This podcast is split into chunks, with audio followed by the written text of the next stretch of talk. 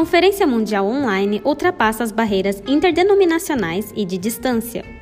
Conferência Mundial Online mobilizou comunidades evangélicas de várias partes do mundo. Nos dias 16 a 20 de março, o Congresso Mundial de Líderes Cristãos, CLF, organização interdenominacional, realizou nova edição da Conferência Mundial Online, com o tema É Tempo de Conquistar. O evento foi transmitido em mais de 94 países pelo YouTube Facebook e por portais web e rádios. Devido à pandemia da Covid-19, muitas pessoas estão passando por uma grande crise em seu funcionamento. A adoração foi reduzida ou colocada online, pois pequenos grupos também são proibidos. Conforme o número de membros diminui, a funcionalidade das igrejas se torna difícil e, consequentemente, as igrejas estão fechando. Os pastores estão sentindo a necessidade desesperada de reforma da igreja, dizendo: agora é a hora da igreja mudar. Neste cenário, aconteceu a Conferência Mundial Online. Na oportunidade, o pastor sul-coreano Okso Park, fundador e principal palestrante do CLF, ministrou através da palavra de Êxodo 5:21, falou sobre o lugar de santificação que cobriu a arca. A razão pela qual Deus deu a lei é para nos fazer perceber que somos pecadores. A Bíblia diz que o sangue de Jesus lavou completamente os nossos pecados. Não somos mais pecadores porque o sangue de Jesus nos curou. Ele acrescentou: Não é que temos que crer que somos pecadores.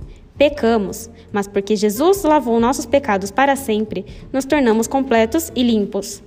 Acreditar nisso é acreditar em Deus. Durante os cinco dias também foi transmitido o documentário sobre a vida do pastor Oxo Park.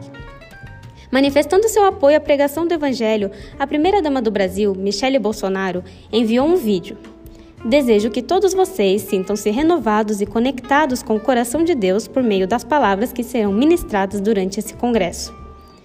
Diversos líderes cristãos no Brasil participaram e fizeram saudações, orações e também deixaram seus testemunhos no evento, como o deputado federal, fundador do projeto Doutor Jesus, pastor Sargento Isidório, o pastor presidente da Convenção Mundial das Igrejas Batistas no Brasil, pastor Fausto Aguiar de Vasconcelos, o pastor presidente da Igreja da Lagoinha, pastor Márcio Valadão, e representando a Igreja Quadrangular, o pastor Celso Nascimento.